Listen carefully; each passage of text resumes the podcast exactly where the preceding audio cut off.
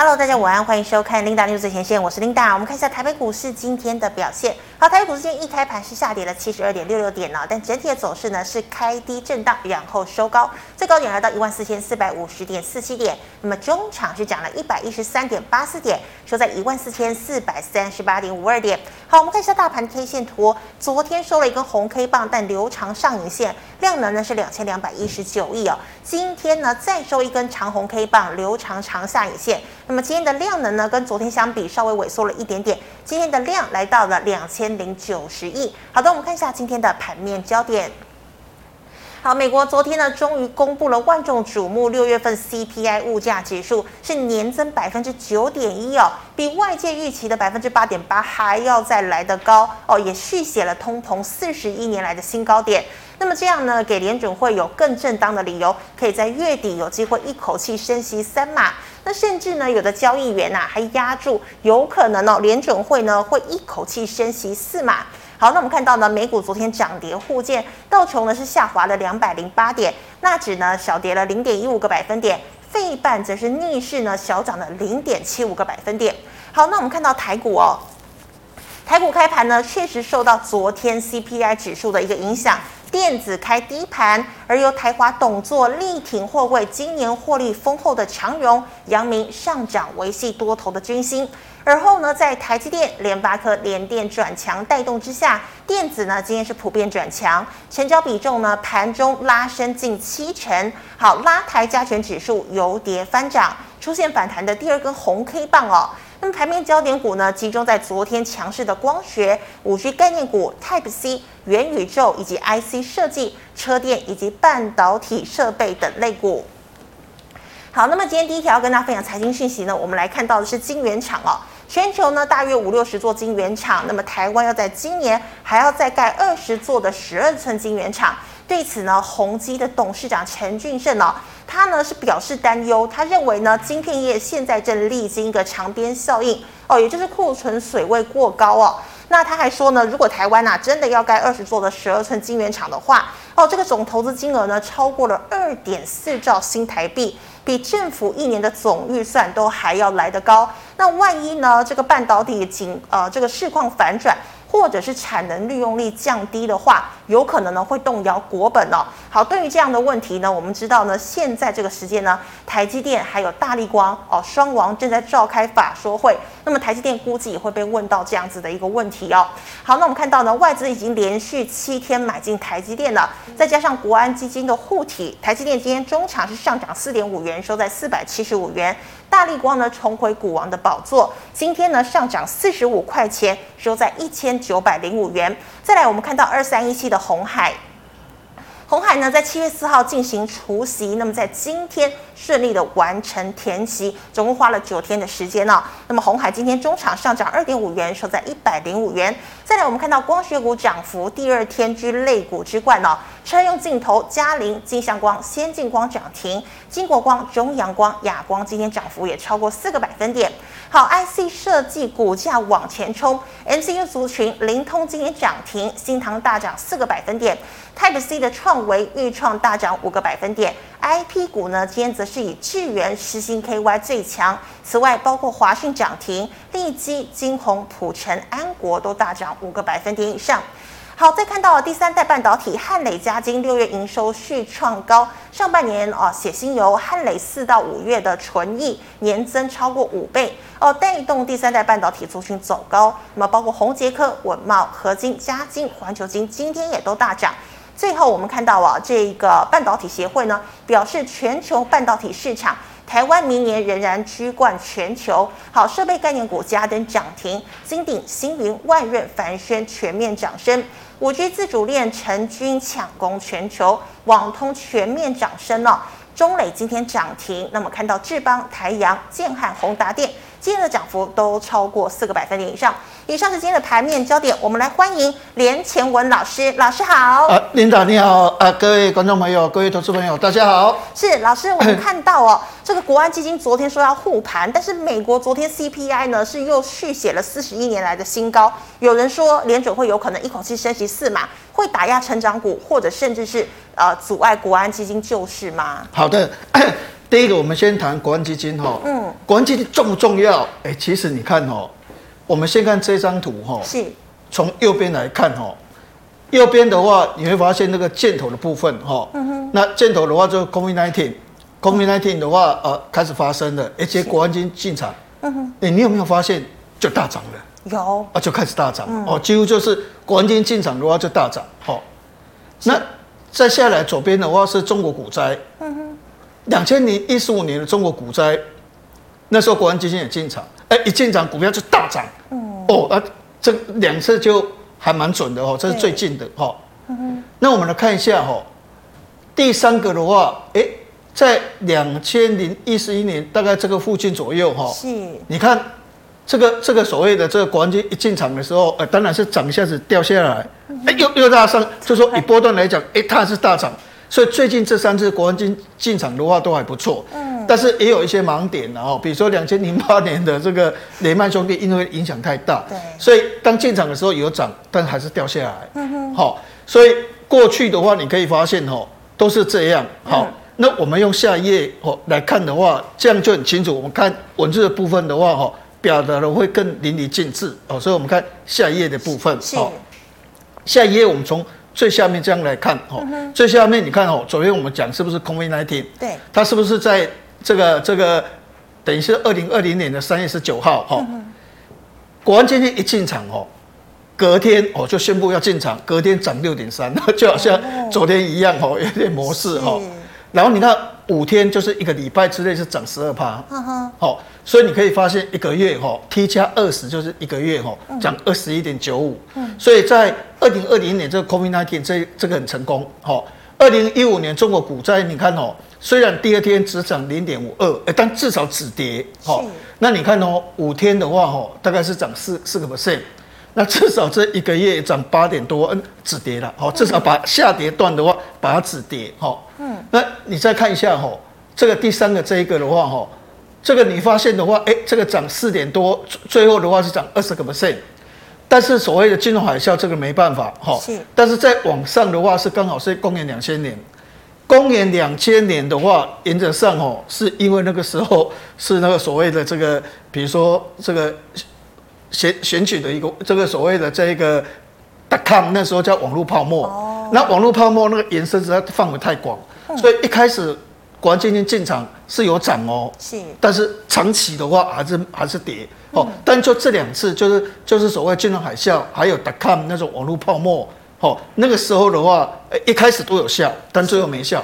好、所以原则上过去这八次的话，你可以发现哦，诶，国安基金至少在最近这三次的话，哦。不仅第二天涨，波段也是涨，所以大家一直在讲国安基金，国安基金吼很重要，很重要哈。哦，其实的话就在这个地方哈，所以变成说大家为什么一直在期望国安基金赶快进场哈？其实过去的话哦，至少最近这三次的话哦，表现太好了，所以有确实有发挥一个效果出来。是好，那老师，那请问呢，这个 CPI 续写四十一年新高，你怎么看啊？对，哦，为什么哈 CPI 会冲到？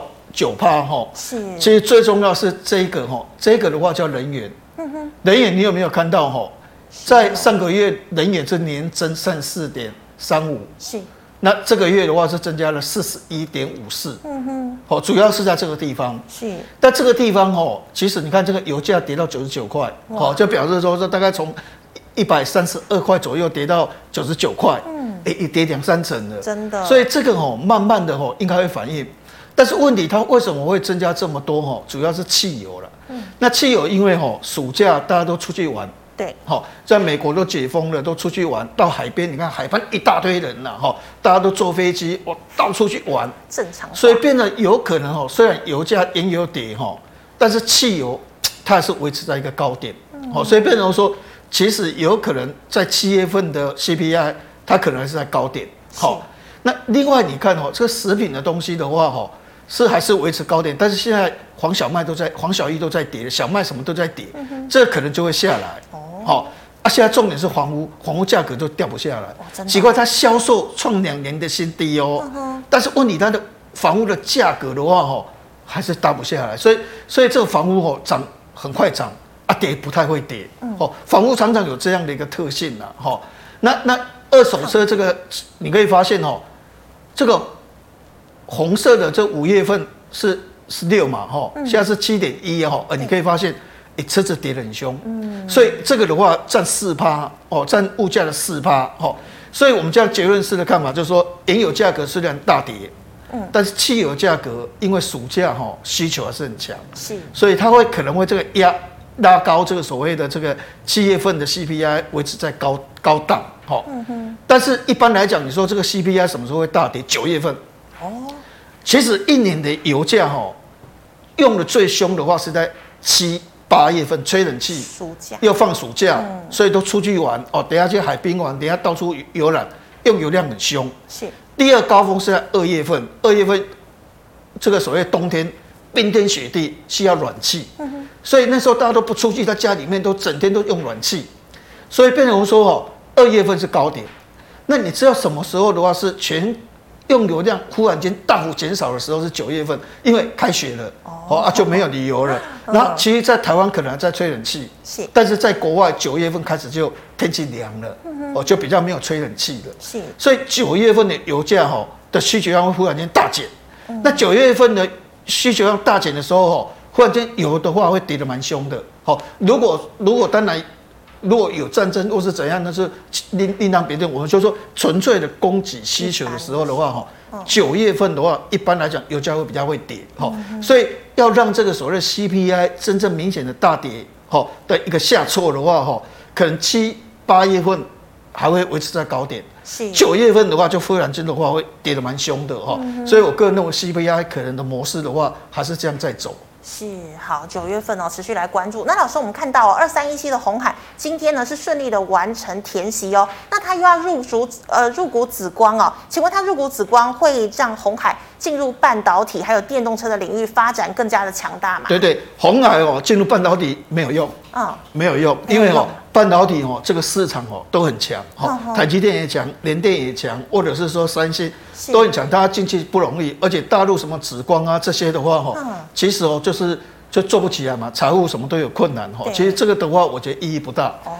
红海还是电动车，因为电动车哈，去年的话七百多万台，今年的话我们现在讲是新能源车了哈，七百多万台，今年的话是一千多万台，未来的话是四千万台到五千万台。所以未来这段时间，新能源车的话是增加速度很快。是。那只要红海它的市占率的话有一趴、两趴、三趴哈，那那个获利的话就是会大幅的增加。嗯。所以红海在它的股价拉升是完全是建立在新能源车，而不是在半导体，也不是在 PC 的部分。嗯。那个都没办法让它股价一个上涨。嗯。但是我个人认为就是说哦，目前经过一两年的努力哈，红海在电动车哈。其实我觉得它效果很好，嗯、但是它会涨哦，一定都是电动车有新的消息，是好啊，不然的话，我个人认为它的股价的一个上涨的话，哦，短线。哦，就是稳稳的这样。哦，但是它如果电动巴士出来的哦，因为电动巴士今年有很多量嘛，哈，嗯，或者它新的电动车出来，那样式还不错，效能也很好的时候，这些都会刺激它的股价。是，所以红海的股价真正会拉升的话，哈，它现在是很稳定的。嗯，那真正会拉升的话，都是有关于电动车的一个消息的话，来刺激它股价的一个拉升。是的，好，老师，那我们再看到哦，今天呢，这个说这个台湾呢要再盖二十座的这个晶圆厂，但是陈俊生却是看。衰耶，他说有长边效应哦。那对于台积电，台积电还是一样在扩产，一样资本支出啊。那到底谁对谁错呢？对，我们看下一页的一个部分哈。那呃，这个是半导体，为什么今年哈这个股票跌了四千七百点哈？那半导体的股票下跌的幅度那么凶哈？这个东西是代表什么？这个东西的话，我们用用这个来讲哈。这个的话是。我我我我我我以前是拿半导体，我我这个这块 Fabulous 的话是 IC 设计的哈。你看 IC 设计的库存哈，以前哦它的库存哦柱状图的话哈都不高，对，但是这段时间增加的是在这个地方。哦，所以它库存增加这么多，所以为什么就是说砍单啊什么余利啊什么一大堆的啦哈，所以在这种情况之下的话，变成说这段时间为什么？半导体不太好，所以我们之前也有报告过，就是说尽量把资金往往通，对，好，或者是汽车零组件啊，或者生技这边走。啊，毕竟半导体这边的话，还是需要很多的一个成绩，因为哦，一个所谓的库存哈暴增这么多哈，是。那为什么库存暴增这么多哈？说真的，有时候就是这样了哈。第一个就俄乌战争真的是把秩序搞乱了，嗯、中国的封城的话哈，也真的把秩序搞乱。美国的升息也把一些需求的话搞乱。你看沃尔玛或者是 Target 一直在砍单哦，所以整个市场的话就乱掉。那以前的话，因为哦晶片荒，那晶片光大家都想怎样？哎，想赶快要货，要货就是怎样，要要去抢货，就变成 double booking，就是等于就是说重复去下单。嗯那一旦没有，一旦一旦没有订单，一旦需求没有的时候的话，它所谓的这个这个下次停止停下单的话是两方面的哦，因为它是重复下单哦，重复下单，也许它重复两倍、三倍，一下子不要的话哈，这整个库存就是暴增。所以为什么半导体会跌得这么凶的话哈，其实就是要清这个库存。嗯，那因为以前日电贸一个法说会哈。研究员的话去问哦，他就说啊，我们被动元件要清库存，可能要三到四个月。是，所以三到四个月的话，变成说可能第三季就是很大的压力。第三季如果能够清得很漂亮，因为三到四个月的话，大概从五月、六月、七月、八月哦，那可能到八月好之后的话，哎，可能都清得一一一一个一个阶段了。那至少第四季就有需求，刚好要进入电子股的旺季，可能整个需求上来的话。那库存进了更多，新的产品就可以推出来的哈，所以变成说，那时候觉得清库存的话，应该是在九月份、八九月份的话，那加上苹果九月份它推新产品，九月份就会很棒哈，所以变成说。其实半导体的下跌的话，它是在清库存。那清库存的话，可能就是要这个时间。所以有关于像所谓的这个宏基啊，他们在谈论很多问题的话，哈，对，其实就是在讲这个问题的哈。那我们是希望这个库存可能在八九月就把它清掉。好，那需求如果有新的产品出来的话，希望这个过程里面的话能够很顺畅。比较好一点，那台股的部分的话，可能就会比较快的所谓的见底。那半导体很多的股票的话，那比较有机会做一个需求一个反弹。是，那老师看啊，台积电哦，外资连期买，今天有法说行情，老师台积电后市你怎么看？对对，那我现在谈一下台积电的故事了哈。嗯。那半导体是不是都很不好？但是我们这样讲哈，台积电哈，第二季现在法所也公布哈，它的获利是九块一毛四。嗯哼。那一般预估的话是八块三、八块四，又预期。那它的毛利多少？你知道毛利不是它那时候法说会是说五十六到五十八趴左右，对，今天公布是五十九点一，哇，都比这个些都好很多。那这样的话，台积电是不是应该大涨特涨？嗯，还有一个重点，你看一下哈，今天哦有讲这个高通了哈，这夸看这高通，高通哦，它要把三星的订单都转移过来，你你看哦，嗯，今年它下给台积电是十八点九五亿，哦，十八点九五亿。那如果他把三千的订单全部转给台积电，明年是多少？三十九点五五亿。哎，请问一下，请问一下，十八点九五亿到三十九点五五亿，增加多少？一倍。一倍。等于说说，高通的订单下给台积电是多一倍的，而且这个金额蛮大的哦。你你看哦，像这个四纳米哈，最先进的也才是九亿，它就可以增加到三十九亿。好，就是等于就是说，以把所有四纳米全部的订单一次拿拿到。哦。所以在这种情况之下，高通今天这个郭明錤这个消息的话是很好的消息，所以其实台积电它是可以期待的哈，因为你看明年的三纳米它的订单的话哈，现在一般预估哦，Intel 啊什么那些苹果订单大概有二十五亿，嗯，然后你看四纳米跟今年一样延续的话是十九点八亿，然后这个所谓的这个五纳米的这个 modem 后来没有了啦哈，但这个可能有二十四亿，但它还是会经过高通。转给台积电，本来是苹果直接给台积电，是。现在变成是苹果给高通，高通给台积电，哦，变成台积电利润会比较低，但是还是有这个订单，哦，那你看哦，这个六六奈米的这个射频的话，这个也会下给台积电啊，好，这个有十三亿哦，那 Intel 的话一直来跟台积电讲，就是说这个来三四次哦，就是说一直要订单，是。那 Intel 订单明年预估是二十二亿，嗯，所以你看哦。今年的话，这些先进制程的订单是五十四亿，明年是一百四十四亿美金，哎，这个多两到三倍，真的。所以台积电明年是真的非常好。那台积电为什么现在股价一直跌一直跌的话？第一个它是外资的提款机，因为全球有金融风险，卖台股的时候优先都卖台积电、联电这些持股比较多的，所以它并不是它的业绩不好，是因为它是外资的提款机这个角色。好，那第二个的话就半导体的库存。那现在哦，你第二季很好，但是你第三季呢？嗯，因为哦，今天不是说我今天下单给你，我第二个月就拿到业订单，这个所谓的营收，我可能我今天下单给你，我三四个月才能够营收。所以它今年第二季的营收，台积电第二季的营收是在反映什么？反映也许是去年十二月、一月、二月下的单。好，那现在是三四四五六嘛，第二季不是四五六。第二季是四月、五月、六月，所以它这个业绩是在反映十二月份、一月份、二月份下的单。是，但是真正所谓的库存大幅增加砍单是在什么时候？是在所谓的三月、四月、五月、六月这段时间哦，那开始封城了，开始订单没有，那开始听说要砍单了，那个消息是在那个地方。那影响是什么？影响是第三季跟第四季。是，好，所以变成说。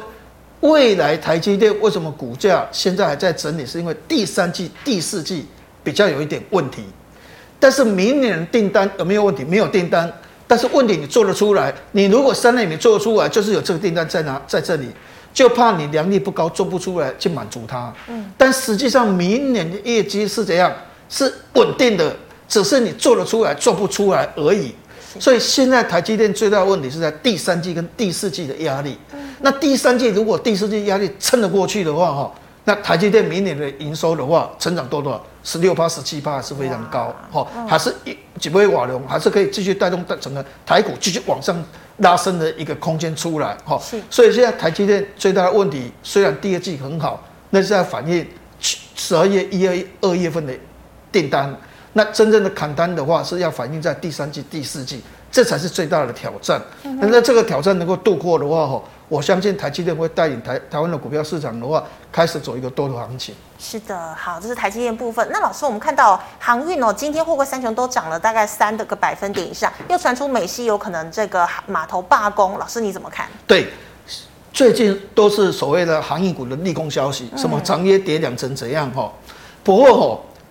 美西就是洛杉矶那些地方哦，长滩那些地方哦，嗯，以前都是我们往那边运输很重要的关键。那确实那边的拥塞没有了哦，比较少。但是哦，这几天有两个东西的话，我觉得可以注意，或许对航运股是有利的。嗯，这个的话是叫做美东，哦，这个是美东美东的这个这个这个塞港哦，这个就是所谓的港口它拥塞的指数，好。那这个这个用塞的只是说它是美东，那美东的话就是华盛顿、纽约这一边嘛，哦，就美美国东区哦，费城这一边嘛，哈，你有没有发现哦？这个地方的话代表拥塞的情况很严重，是哦，越高很严重，后来是不是减缓了？嗯，哎，最近这几天开始大幅增加出来哦。那美西是没有，但是美西这一两天听说这个罢工哦，开始罢工了哦，就是这个劳资谈判有问题哦。所以那边也开始有点问题。那为什么美东会塞港？就是因为以前都集中道路都集中把货送到美西去，所以美西塞得很严重。是。所以为了改善这个现象，他们就把道路哦往右边这边改善，所以希望把它分散，所以货尽量往美东塞。问到美东反而塞港了。嗯哼。那美西就不塞港了。但是美西现在怎样？哎，可能在谈判。那如果谈判造成美美西这边也塞港的话，而美东这个这个塞港这个数字是历史性高哦，是。那这样行业股就有涨的机会哦，嗯、所以我是觉得这一张图哈是今天的外资的报告的图哈，或许这个趋势的发展的话哈，对行业股的一个反弹哈的一个上涨的话哈，也其提供一个很好的一个屏障。是好，这个是老师回答类股的问题。观众朋友，其他问类股问题，记得扫一下连前文老师 Line。老师，我们回答个股的问题。第一档哦，ABF 窄板八零四六的南电，今天跌破区间了，要停损吗？对，我是觉得哦，这个东西因为这个台积电法说也不错了哈。是。那我觉得跌了四千七百点之后的话哈，应该在这个地方也有一个所谓的停止哈，因为 CPI 也公布了，也立功出尽了哈。那台积电也法说，其实也效果也还好哈。所以我是觉得哦，这种股票的话，应该哈还是等反弹。嗯。但反弹哦，一般来讲，我是觉得说，如果有 W 底形成的时候哈，就不要卖。哦。它可能会继续再涨。但是如果说现阶段如果在一个礼拜之内还是攻不上这个的高点，是没办法形成一个 W 底的时候哈，你就要卖。嗯。好，也就是说一个礼拜之内能够突破这个点，形成 W 底的时候，一套机会做一个所谓的反攻的一个动作。是，但是如果一个礼拜它甚至攻不上去，然后连这个点的话，这个 W 底这个颈线也攻不上去，那这个反弹的话，一般就比较弱势，可能就会继续再再做一个彻底的一个动作。好，所以原则上一个礼拜如果攻不上这个价位的时候的话，哈，那我个人就是要卖。但是一个礼拜能够攻上去的话，好，甚至可能你还是要做追加的动作，因为它 WD 形成的话，整理已经结束了，哈，就有可能进行一波比较像样的一个反弹。是，好，一个礼拜时间来观察。那老师，请问二六三三的高铁呢？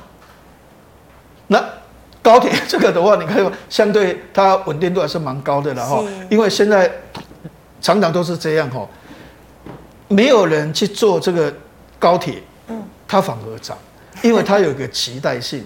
啊，要解封了啊！现在剩下啊，这个常常在两万多人哈，这个确诊有时候，如果说哎、欸，大家就期待就说，哎、欸，现在进进来的话都已经在开放了哈，所以有时候你看到行业股涨，航空股涨，就是因为这样了哈啊，就是因为那个期待性，所以像这一种的话，就是期待的时候它反而会涨，但是一旦就说。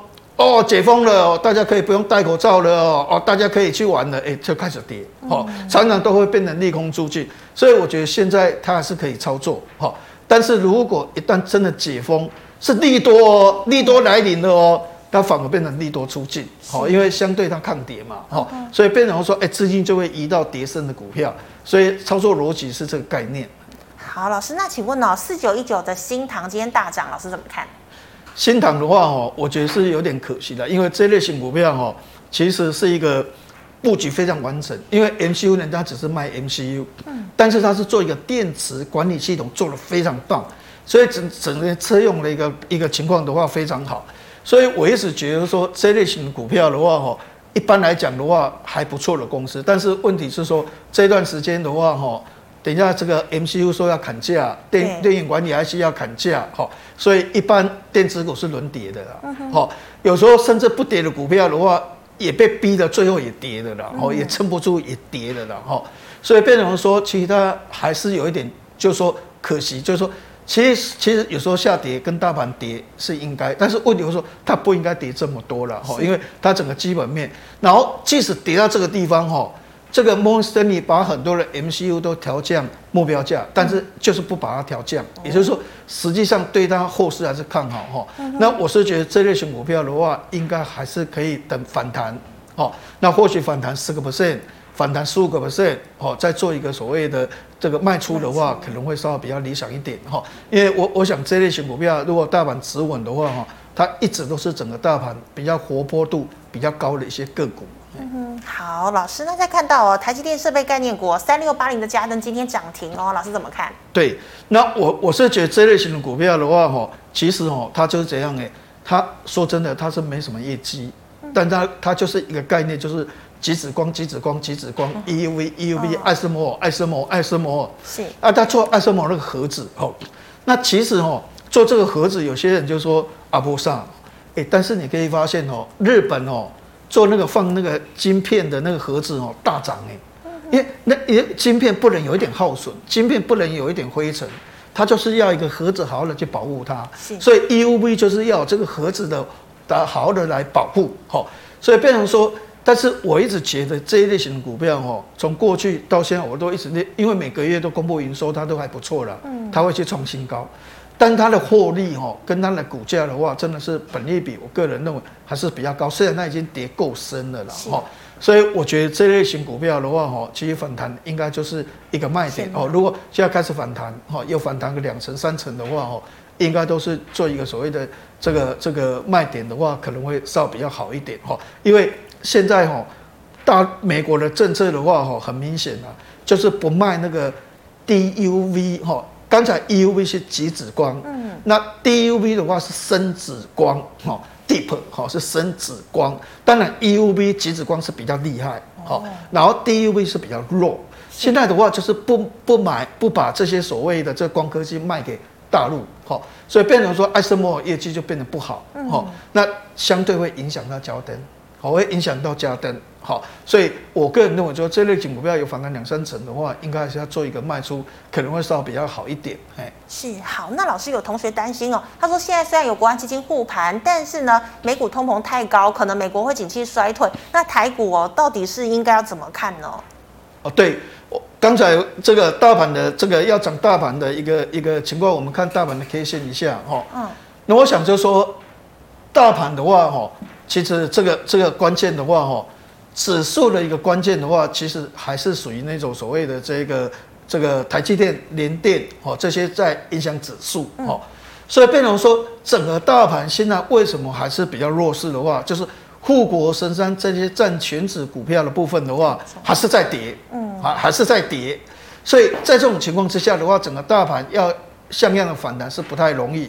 所以原则上，这个清库存的时间要多久？我们刚才讲说，也许三个月，也许四个月。嗯。所以期待的整理期的话会比较高。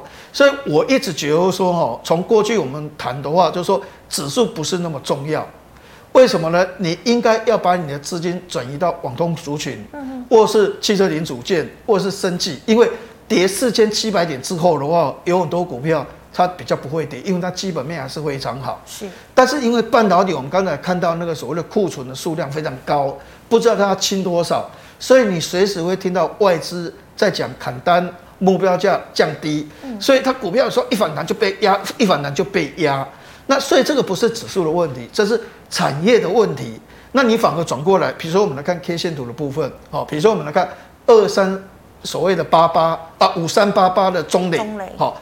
那中磊它业绩很好，它还是创。我们如果把它弄比较久一点的时间哈，那大盘的弄比较久一点的时间哈，把它那个那个那个范围的话弄弄比较范围麻烦缩小一下，嗯，啊对对对，你可以发现跌了四千六百点、四千七百点，你有没有发现它的股价的话，其实它还是在创新高哈。也就是说，你现阶段不是 care 指数的问题，因为指数的问题的话，正如刚才所讲的，全球现在消息都是。通膨还在高点，什么时候会下来？我们预期是在九月份，但现在它还是在高点。那现阶段是不是全球的景气的话，还是在做下降的一个动作？所以它还是会严重到影响到指数。但是指数又跌了四千七百点，说真的，它还跌得很深很深很深的了哦。所以在这种情况之下的话，你应该找的股票的话，是一种所谓的。比较能够不受这些影响，因为它营收不断创新高，比较不受这个影响，但它业绩还不错的哦。那你看一下所谓的一三一九的所谓的这个东阳哦，之前我们讲汽车零组件，虽然它有回档，但实际上它还是在高档震荡。好，或者是像所谓的这一个这个生技股，比如说像四一六二的智勤哦，那我们之前上个礼拜有讲哈，其他的股价的话，反而这个礼拜都是在上涨。是，所以现在不是指数的问题，因为指数。刚才所讲的清楚，通膨还是在高点，美国还是在这个下降所谓的经济增长率，因为经济增长率第一季衰退一点六，第二季有可能甚至在衰退二点一，所以这个的话会使得整个指数的话随时受到一个压抑。好，但是重点的话是在选股。好，那有的股票像智勤哦是生技股，像所谓的中磊的话是网通股，好，像所谓的东阳的话是汽车零组件股票的话，它相对的话，哎，它有支撑。所以现阶段的话，不是这个，因为指数有时候变来变去的啦，哈。那也许哎哪一天的话，搞不好这个通膨的压力就减轻了，哈。所以变成说，你现阶段的话，哈。的重点应该还是摆在所谓的选股的一个所谓的停利、停损这个机制的话，才是最重要的关键。嗯哼，好，老师，那我们再看到 IP 股三零三五的智源呢？对，因为没有办法，就是哦，现阶段的话，整个这个 IC 设计哦，其实说真的，跌幅很凶了哈。那这个我们看六四一五的所谓的这个矽力哈，矽力它它即使这个分割七分一。它分割完，大是在跌，这是以前的股王哦。对。所以变成说，现阶段的话，IG 设计哈，目前的话就是整个灾区的一个重灾区。所以我个人认为，就是说，其实它的业绩其实还不错了。它的公布了很多的 IP 的技术的话，哈，其实依我们研究员来看的话，哈，都认为都是很棒。所以它的基本面，它的竞争的实力没有问题。但是现在的话，就是因为库存。半导体在做个调整，所以有时候半导体是轮底，所以在这种情况之下的话，我想这类型股票的话，哈，其实还是不要摸，会比较安全一点。嗯好了，所以，我们再看到一五一五的力山哦，最近 Peloton 好像有转单哦。对对，嗯、那一听一听说这个 Peloton 的话，我还赶紧走，所有代工要给立山，立山就涨上来的哈。但是我我是觉得说哈，这个的话哈，还是要还是要稍微所谓的衡量一下哈。为什么呢？因为一般来讲，我们都会先做一个东西的话，就是哦量化。到底这个东西会对它的获利增加多少？哦，比如说它的本利比假设是十倍、十五倍的话，哦，增加两块钱，那它的股价可能会涨三十块。那如果说哎增加三块钱，它的股价就有四十五块。那现在它的股价开始涨的话，是因为它接到订单。是。那之后它的股价到底会涨到哪边去的话，哦，就是要有那个报告的话，去衡量这个订单对它影响的话，大概是几块钱，因为。